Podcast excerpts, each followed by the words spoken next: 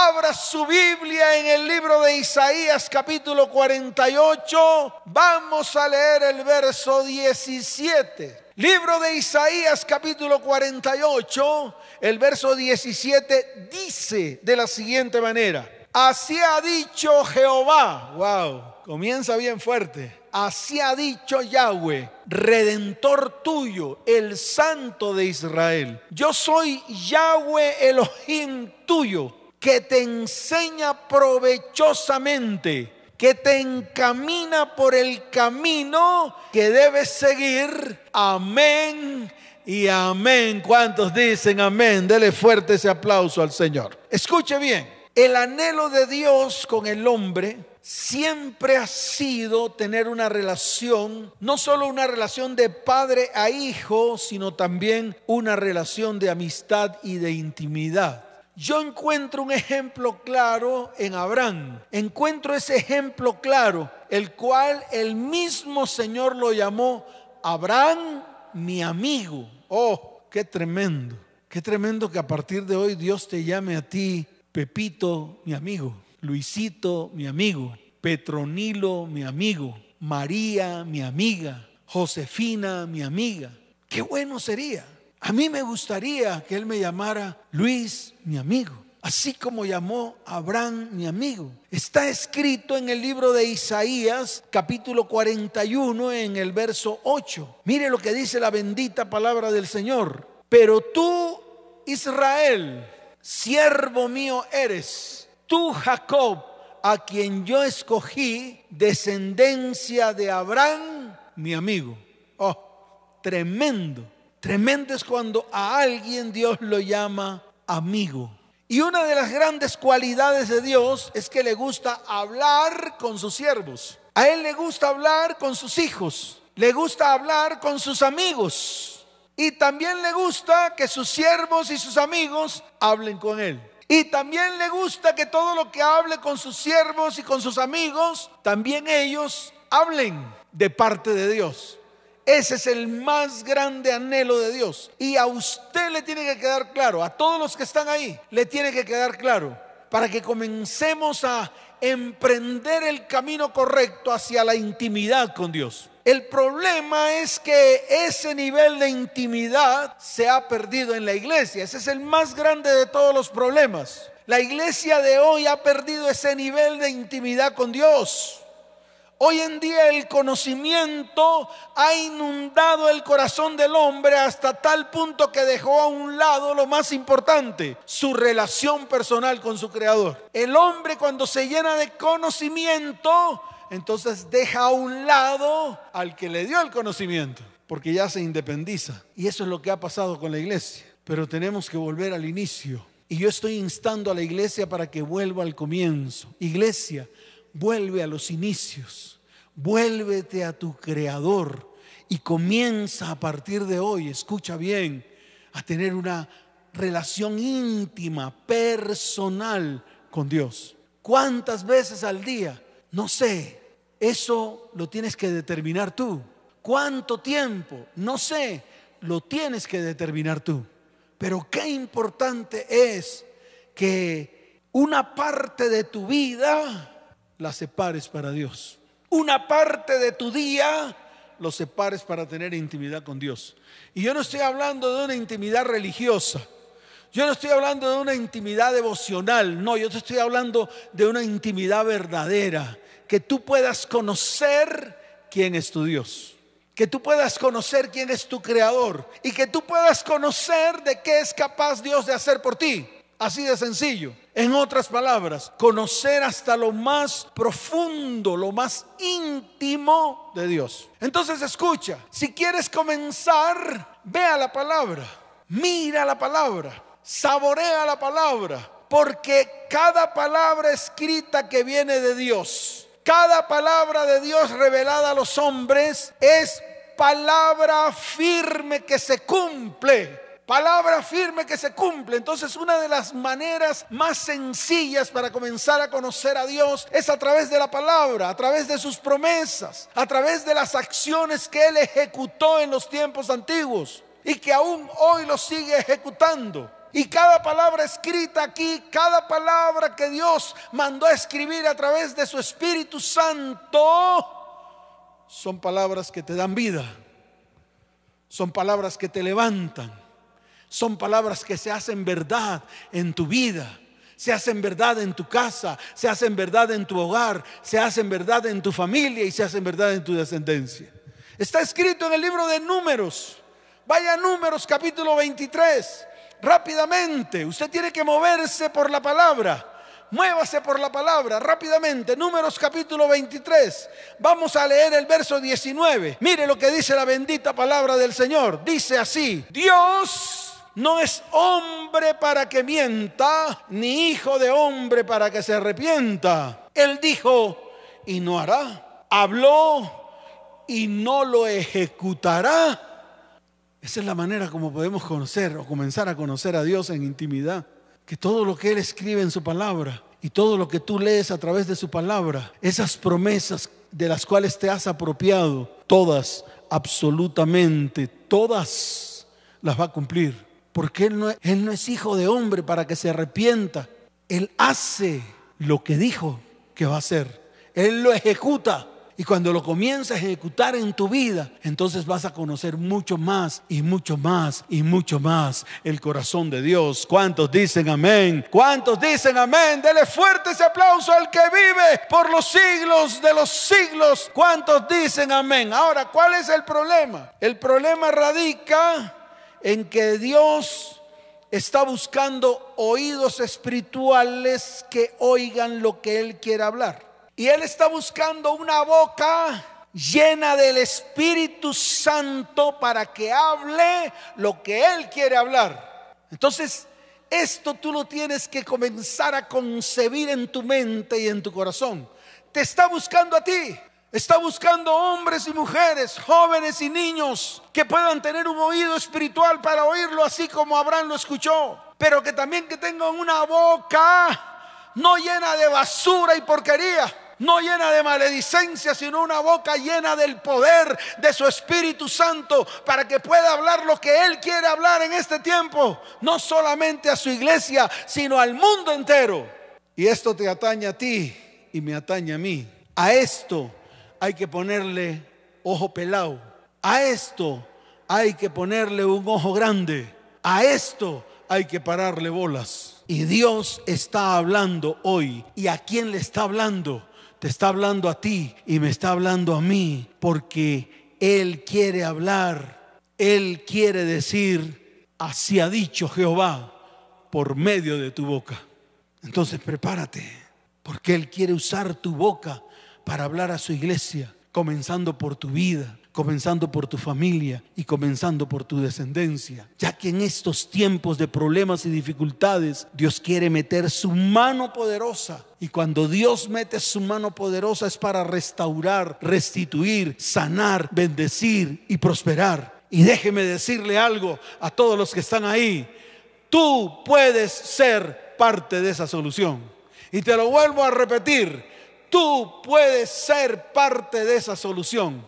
Así que párate firme, levanta tu mano derecha y dile, Señor, yo quiero ser parte de esa solución. Usa mis oídos espirituales y usa mi boca espiritual para que yo pueda hablar lo que tú quieres que yo hable y comunicárselo no solamente al mundo, sino también a mi familia, a mi descendencia y a las familias de la tierra. ¿Cuántos dicen amén? ¿Cuántos dicen amén? Dele fuerte ese aplauso al Señor. Fuerte ese aplauso al que vive por los siglos siglos de los siglos. ¿Cuántos dicen amén? Y escuche esto, ¿de dónde saco todo esto? No lo saco porque sí, lo saco porque cuando yo escudriño la palabra, encuentro hombres y mujeres que traían soluciones a los problemas de la gente. Yo lo veo.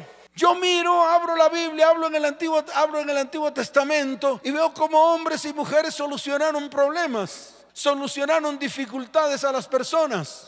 El profeta Eliseo, el profeta Elías, el profeta Jeremías, el profeta Ezequiel. Ellos solucionaban o eran partes de la solución de los problemas del pueblo. Cuando el pueblo estaba en idolatría, ellos levantaban su voz y decían, así ha dicho Jehová, apártense de los ídolos. De esa manera ellos formaban parte de la solución del problema que estaban viviendo. ¿Y cuál es el problema que estaban viviendo? La idolatría.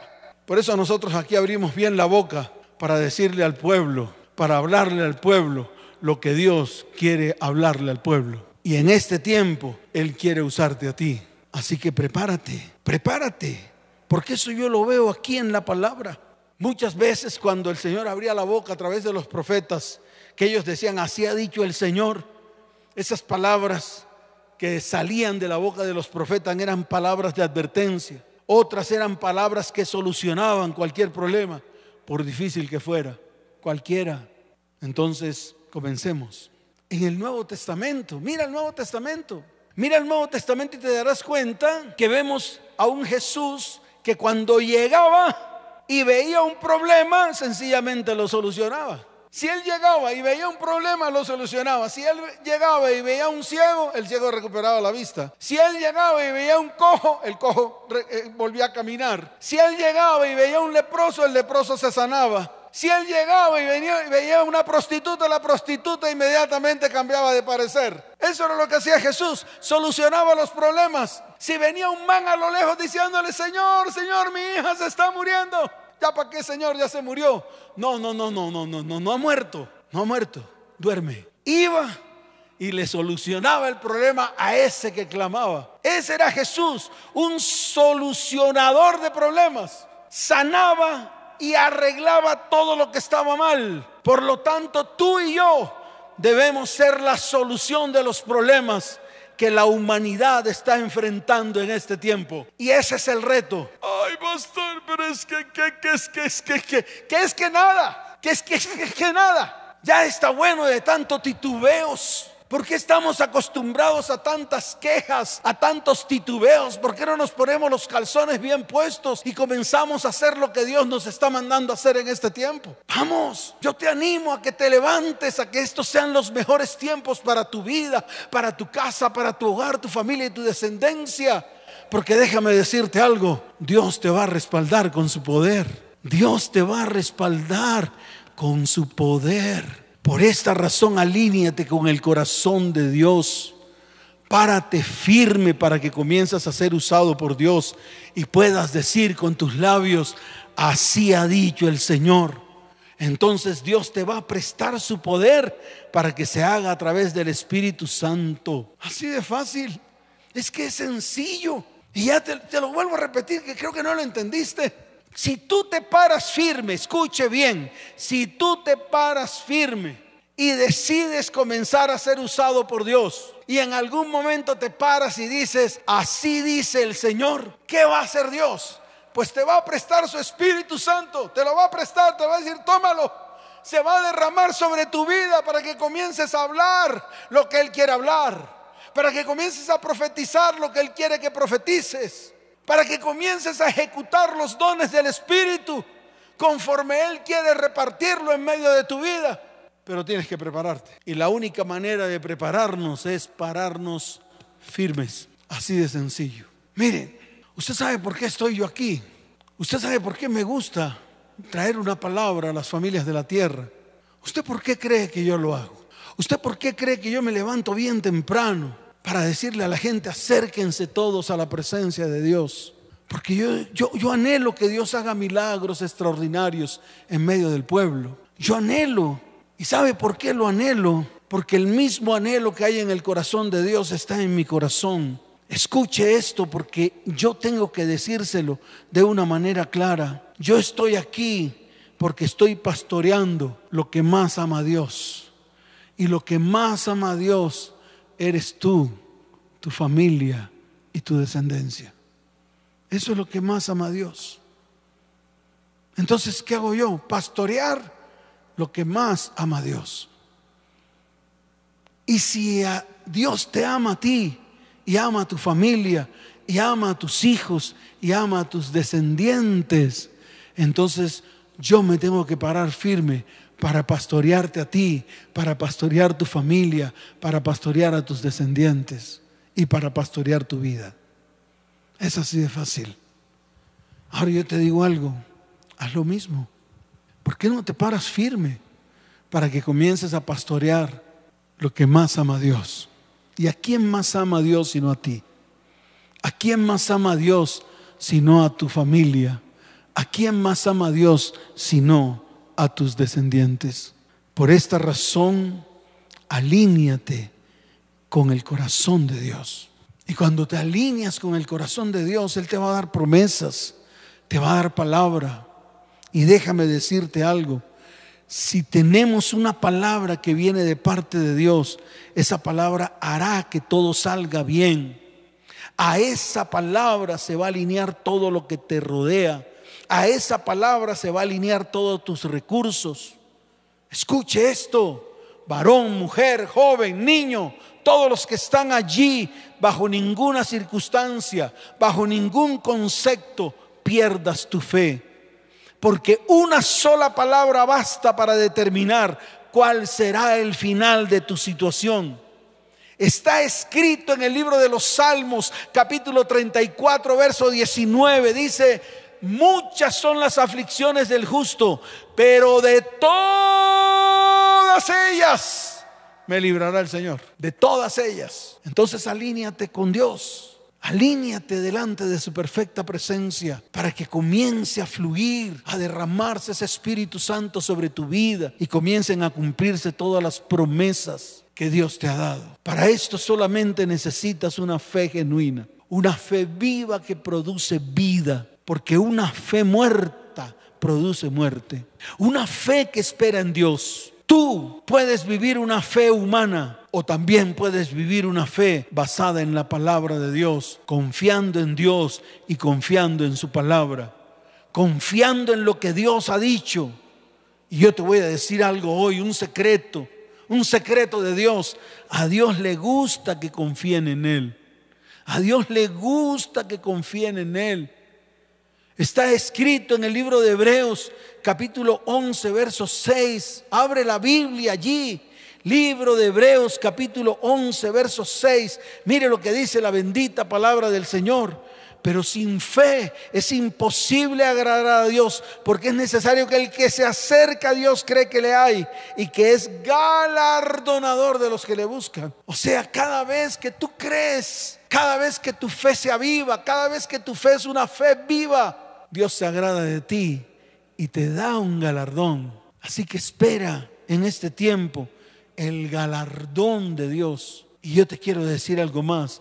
Y los que confían en Él son dichosos, felices, bienaventurados. Está escrito en el libro de Jeremías capítulo 17. Abre tu Biblia en el libro de Jeremías capítulo 17. Desde el verso 7 hasta el verso 8 dice la palabra, bendito el varón que confía en Yahweh y, y cuya confianza es Yahweh y viene el verso 8 que dice, porque será como el árbol plantado junto a las aguas, que junto a las corrientes echará sus raíces y no verá cuando viene el calor, sino que su hoja estará verde y en el año de la sequía no se fatigará ni dejará de dar fruto. Entonces, comencemos a confiar en Él. Presta tu vida para que Él use tu boca Presta tu vida. Usa tus oídos espirituales para que Él comience a usarte. Para que seas ese varón, esa mujer, ese joven, esa jovencita, ese niño, esa niña que se para delante de Dios y puede abrir su boca para declarar, así ha dicho Jehová. Y cada palabra que sale de su boca es palabra que va a traer vida a miles de vidas, comenzando por ti, comenzando por tu familia y comenzando por tu descendencia. ¿Cuántos dicen amén? ¿Cuántos dicen amén? Dele fuerte ese aplauso al Señor, fuerte ese aplauso al Rey de Reyes y al Señor de Señores. Y vuelvo a reiterar, la iglesia de Cristo debe ser parte de la solución. Creo que te quedó claro. Si no te quedó claro, te lo voy a volver a repetir. Así te suene a grito. ¡Ah, ese pastor grita! La iglesia tiene que ser parte de la solución. La iglesia de Cristo tiene que ser parte de la solución. Y yo quiero traer un ejemplo para terminar. Porque es que sin el ejemplo bíblico la charla queda a medias y sin zapatos. Entonces vamos a colocar en la charla no solo las medias, sino los zapatos. Y vamos a hacer una buena conclusión para que lo entiendas. Mira, hay una palabra que yo la he expuesto muchas veces en este mismo púlpito. Se encuentra en el libro de Segunda de Reyes, capítulo 4, desde el verso 38 en adelante. Escuche, yo quiero que preste atención. Es importante que prestes atención, porque tal vez muchas cosas que ocurrieron aquí en esta palabra están ocurriendo en medio de tu casa, en medio de tu familia, en medio de tus descendientes. Muchas cosas que sucedieron aquí, que están relatadas aquí en esta cita bíblica, están ocurriendo en muchos hogares y en muchas familias. Muchas familias tienen ollas podridas, que es necesario que esas ollas podridas sean limpiadas, sean sanadas por el poder sanador de Dios. Muchas familias están sufriendo enfermedades, espíritus de muerte, espíritus de condenación. En muchas familias hay falta de fe, en muchas familias hay destrucción, no solamente en sus vidas, sino también en sus descendientes. Por eso traigo a colación este, este pasaje bíblico, este relato bíblico que me parece impactante. Libro de Segunda de Reyes, capítulo 4, vamos a leer desde el verso 38. Ahí está escrito. No lo voy a leer al pie de la letra, pero sí lo voy a relatar para que usted lo entienda. Y a medida que lo voy relatando, a medida que voy haciendo el relato, voy haciendo comentarios. Escuche bien, dice la palabra que Eliseo volvió a Gilgal y en la tierra en ese momento había una tremenda hambre, mucha hambre, escasez de alimentos. Tal vez en este tiempo hay mucha hambre en las familias de la tierra hasta tal punto de que están buscando por muchos otros lados alguna solución a sus problemas, a sus dificultades y a sus necesidades. Dice la palabra que Eliseo le dijo a todos los que estaban con él, eran los hijos de los profetas, eran sus alumnos, sus estudiantes, las personas a las cuales él estaba enseñando clases proféticas. Y él dijo, preparen una olla, coloquen una olla grande una olla grande. Dijo, pon una olla grande y haz potaje para los hijos de los profetas. No había nada, no había que comer. Sin embargo, el profeta Eliseo mandó a colocar una olla grande para preparar un potaje. ¿A quién se le ocurre en medio de la sequía poner una olla grande en la estufa cuando no hay nada que preparar? Y eso es lo que está sucediendo. Yo estoy seguro que en muchas familias y en muchos hogares dejaron de comer ciertos alimentos porque están muy costosos y han reducido los alimentos costosos por alimentos económicos. En este caso no había alimentos. Y dice la palabra que uno de ellos salió al campo a recoger hierbas y halló una parra montés. Wow. Aquí nos damos cuenta de algo, que a pesar de las circunstancias, cuando uno es un hombre, una mujer, un joven, una jovencita, un niño, una niña usada por Dios, que aunque no hay alimento para preparar, colocamos siempre la olla, porque estamos seguros que Dios va a hacer algo para traer a esa olla alimento y bendición. Es así de sencillo. Dice que uno de ellos salió a recoger parras monteses. Wow. Eso me hace acordar de mi casa materna, mis abuelos por parte de mi mamá. Ellos tenían en el patio una planta de uva, una planta, una, vid. Y la planta de la vid daba una hoja, la cual le llamaban parra de la vid, que es exactamente esta misma. Y me acuerdo tanto que esa mata de uva o ese árbol de uva producía muchas uvas, hasta tal punto que cuando yo iba donde mi abuela, que yo iba a arrancar una uva, mi abuela me gritaba desde el cuarto y me decía, Luisito, no arranques las uvas verdes, deja que se maduren. ¿Y sabe lo que hacía mi abuelo y mi abuela? Cortaban las hojas de parra, hacían una mezcla de alimentos y enrollaban esa mezcla de alimentos en las hojitas de parra y llenaban una olla como de sancocho grande llena de lo que nosotros llamamos malfú de hojas de parra. Y cuando estaban preparadas, porque él lo hacía desde temprano, llegábamos a cualquier hora y podíamos destapar la olla y comernos un malfú. Todos sus nietos, todos sus hijos, todos, absolutamente todos llegaban a la olla que preparaba mi abuelo y mi abuela para poder comer ese malfú. Y nunca se acababa el alimento, siempre había alimento en la mesa de mis abuelos. Y todo lo producía la mata de parra o la mata de uva que estaba en el patio. Este hombre salió a recoger hojas de parra y salió a recoger también, escuche bien, calabazas silvestres. Y dice la palabra que él volvió, lavó todo y empezó a picar todo, a hacer el potaje en esa olla grande. No era una olla pequeña, era una olla grande, a pesar de que había una grande hambre. Y escuche bien, cuando comenzaron a comer ese guisado, ese potaje, vino palabra de ciencia sobre los profetas. Habló Dios, el Espíritu de Dios habló a los profetas de manera íntima y estos profetas pudieron advertir antes de que alguien probara ese potaje. Y dice la palabra que ellos clamaron, hay muerte en esa olla. Gritaron todos a viva voz, hay muerte en esa olla. Yo le pregunto a usted, en tiempos de hambre, si se le daña la comida, ¿usted qué hace? Yo le doy la respuesta. Toma todo lo que está en la olla y la bota a la basura. Pero aquí no sucedió así.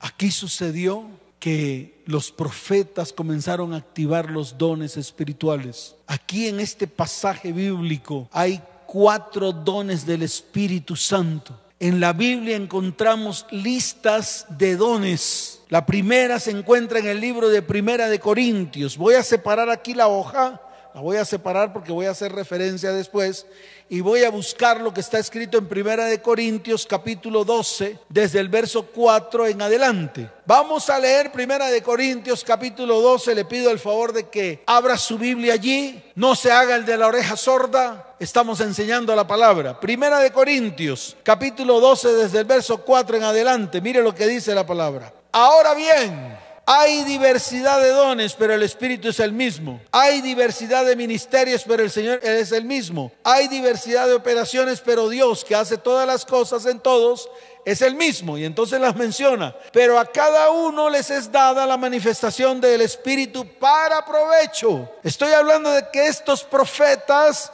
que estaban reunidos, listos para comer de la olla, del potaje que se había preparado, todos quedaron en vilo. ¿Por qué? Porque el Espíritu Santo comenzó a manifestarse en ellos para provecho si no se hubiese manifestado el Espíritu de Dios en ellos, nunca nadie hubiera dicho, varón de Dios, hay muerte en esa olla. Y se hubieran envenenado todos.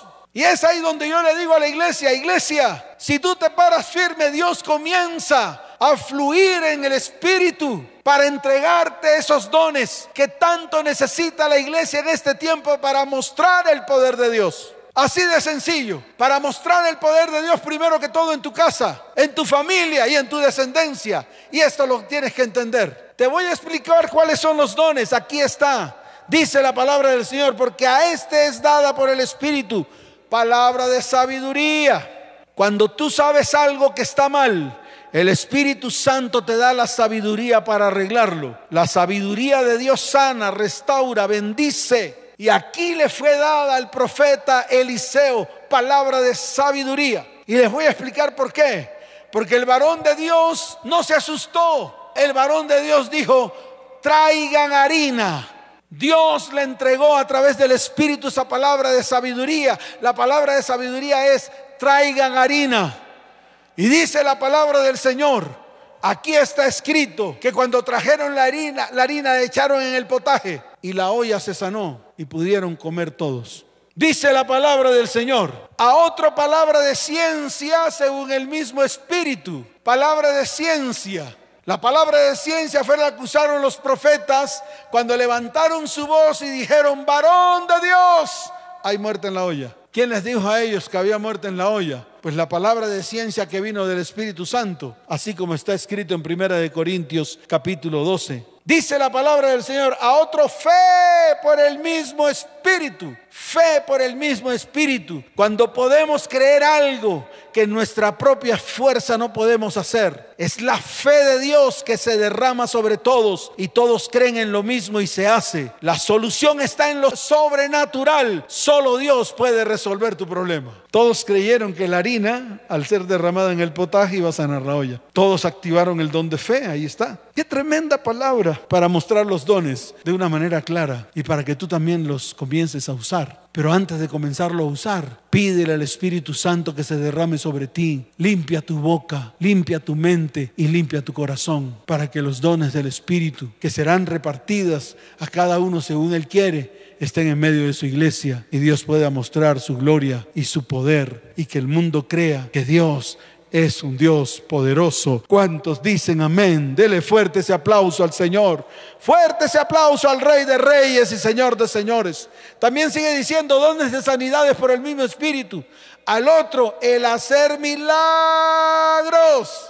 Wow, milagros, el don de milagros, don de sanidades, don de prodigios Dios utilizó harina para traer sanidad a la olla, para traer vida a una olla que tenía espíritu de muerte. La finalidad, escuche bien, de los problemas es que los problemas engendran milagros y los milagros engendran más y más y más y más milagros. Y yo te lo voy a explicar con esta palabra para que tú entiendas qué fue lo que pasó después. Dice la palabra del Señor, a otro profecía, a otro discernimiento de espíritus, a otros diversos géneros de lenguas, a otros interpretación de lenguas. Pero todas estas cosas las hace uno y el mismo Espíritu. Escuche esto, repartiendo a cada uno en particular como Él quiere. Entonces el don o los dones Dios los reparte como Él quiere. El asunto es que tú lo tienes que anhelar en lo más profundo de tu corazón. Y vuelvo al texto, porque es importante concluir ya para terminar. Escuche esto. Vino entonces un hombre de Baal Salisa, verso 42. Ya había ocurrido el milagro de la olla que tenía espíritu de muerte. Ya ellos habían comido del potaje. El potaje había sido sano por los dones que fueron derramados en esos momentos a los profetas. Pero mire lo que ocurrió. Después de este milagro, ocurrió un milagro mucho mayor. Dice la palabra, vino entonces un hombre de Baal Salisa, el cual trajo al varón de Dios panes de primicias, 20 panes de cebada y trigo nuevo en su espiga. Y él dijo, da a la gente para que coma, da a la gente. 20 panes para 100 personas. Ahí habían 100 personas, habían 100 profetas. 20 panes para 100 personas. Angustiante. El mismo varón dijo, mire, ¿Cómo pondré esto delante de cien hombres? ¿Cómo pondré veinte panes delante de cien hombres? ¿Cómo podré alimentar a mis hijos, Señor, en estos tiempos de escasez? ¿Cómo podré llevarles la palabra a mis hijos que están sordos y no quieren oír? ¿Cómo podré decirle a mi cónyuge que se vuelva a Dios si tiene su corazón endurecido?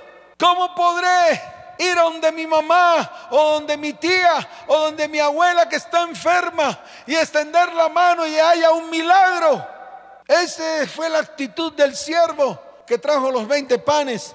¿Cómo podré colocar esto delante de 100 hombres? Pero él volvió a decir, el profeta dijo, da a la gente para que coma, porque así ha dicho Jehová. Porque así ha dicho Jehová. Eso es lo que tiene que salir de tu boca. Eso es lo que tú tienes que hacer en tu vida. Eso es lo que tú tienes que hacer en tu casa. Eso es lo que tú tienes que hacer en tu hogar y en tu familia. Pero ponte firme. Porque aguao no te va a pasar nada. Porque tibio no va a pasar nada. Porque como estás no va a ocurrir nada. Ponte firme para que puedas abrir tu boca y puedas decir, escuche bien, porque así ha dicho Jehová, comerán y sobrará. Entonces lo puso delante de ellos y comieron y les sobró conforme a la palabra de Yahweh que salió de la boca del profeta Eliseo. Tenemos un Dios poderoso, un Dios que quiere usarte, un Dios que quiere hacer cosas grandes a través de ti. El problema es que somos flojos, perezosos, llenos de argumentos y argumentos y argumentos. Queremos seguir sirviéndole al mundo y al diablo y no queremos seguir parándonos firmes para servir al Dios que trae milagros y prodigios en medio del pueblo. ¿Cuántos dicen amén? Dele fuerte ese aplauso al Señor y colócate en pie. Colócate en pie, por favor, y levanta tus manos al cielo. Porque hoy el Espíritu Santo te va a enseñar y te va a guiar para que comiences a desarrollar esos dones espirituales, los cuales se obtienen por medio de la fe. Por tanto, hoy tienes que aprender a usar el lenguaje del Espíritu para comenzar a hablar lo que el Espíritu te hable. Hoy es el día en el cual tienes que aprender a separar lo espiritual de lo natural. Tienes que comenzar a desarrollar ese don de fe, comenzar a desarrollar el discernimiento espiritual. Tienes que comenzar a experimentar los sonidos espirituales, los sonidos espirituales. Tienes que comenzar a utilizar tus ojos espirituales para que puedas ver con tus ojos espirituales. Los ojos espirituales son como una cámara fotográfica. Escuche esto la cual la única manera de tomar la imagen que tienes enfrente es cuando el lente se abre y deja pasar la luz. Sin luz no hay imagen. Por tanto, escuche bien, tú y yo necesitamos de la luz de Cristo. Esto es la palabra de Dios y la oración. Es necesario que comiences a pasar tiempos a solas con Él, en intimidad con Él. Iglesia, tienes que aprender. Comienza. Deja la pereza. Deja la desidia. Párate firme delante de la presencia del Señor. Y levanta tu mano derecha y dile, Padre, yo quiero pararme firme a partir de hoy. Levanta tu voz y dile, Señor, yo quiero ser usado por ti. Señor, yo quiero que los dones espirituales sean derramados sobre mi vida. Oh Espíritu de Dios, derrámate sobre mi vida. Derrámate sobre mi vida para poder ser instrumento tuyo, para poder ser instrumento tuyo, para que mi boca sea instrumento tuyo y todo lo que me digas yo puedo hablarlo y decir, así ha dicho Jehová. Y vengan sanidades, milagros y prodigios en medio de mi vida, casa, hogar, familia y descendencia. Y también pueda ministrar a miles de millares para que miles conozcan de tu gloria y de tu poder. Levanta tu mano y dile, Señor, aquí estoy y te doy gracias por esta palabra que me has dado hoy. Señor, ayúdame a levantarme, ayúdame a cumplir tu propósito. Ayúdame, Señor. Te lo pido, Padre, en el nombre de Jesús. Amén. Y amén. Dele fuerte ese aplauso al que vive por los siglos de los siglos. Y el pueblo dice, amén. ¿Cómo dice el pueblo? Amén. Fuerte ese aplauso al Señor. Y tú que estás ahí, que vienes por primera vez, que tal vez nunca habías venido a nuestras reuniones virtuales. Quiero que levantes tu mano al cielo y coloques tu mano en el corazón y declares después de mí, Señor Jesús, hoy reconozco que he pecado contra el cielo y contra ti. Perdóname, Señor. Hoy me arrepiento y abro mi corazón y te recibo como mi único y suficiente Salvador. Escribe mi nombre en el libro de la vida y no lo borres jamás. Allí en estos momentos están saliendo unos números de WhatsApp para que puedas escribir. Si necesitas ayuda, puedes escribir allí. Necesito ayuda. Extenderemos nuestra mano de bendición. Extenderemos nuestra mano de misericordia y de bondad, así como Dios un día la extendió sobre nosotros. Iglesia, levanta tus manos al cielo. Voy a orar por ti. Padre, hoy te doy gracias por tu iglesia. Padre, bendice a tu iglesia. Cuídala, Señor, en el hueco de tu mano. Cúbrela con un manto de protección. trae sanidades y milagros, Señor. Que este tiempo sea la manifestación plena de tu Espíritu Santo sobre tu iglesia. Te lo pido, Padre, en el nombre de Jesús. Amén y amén. Dele fuerte ese aplauso al Señor y que el Señor les bendiga, que el Señor les guarde. Les amo con todo mi corazón. Nos vemos. Chao, chao.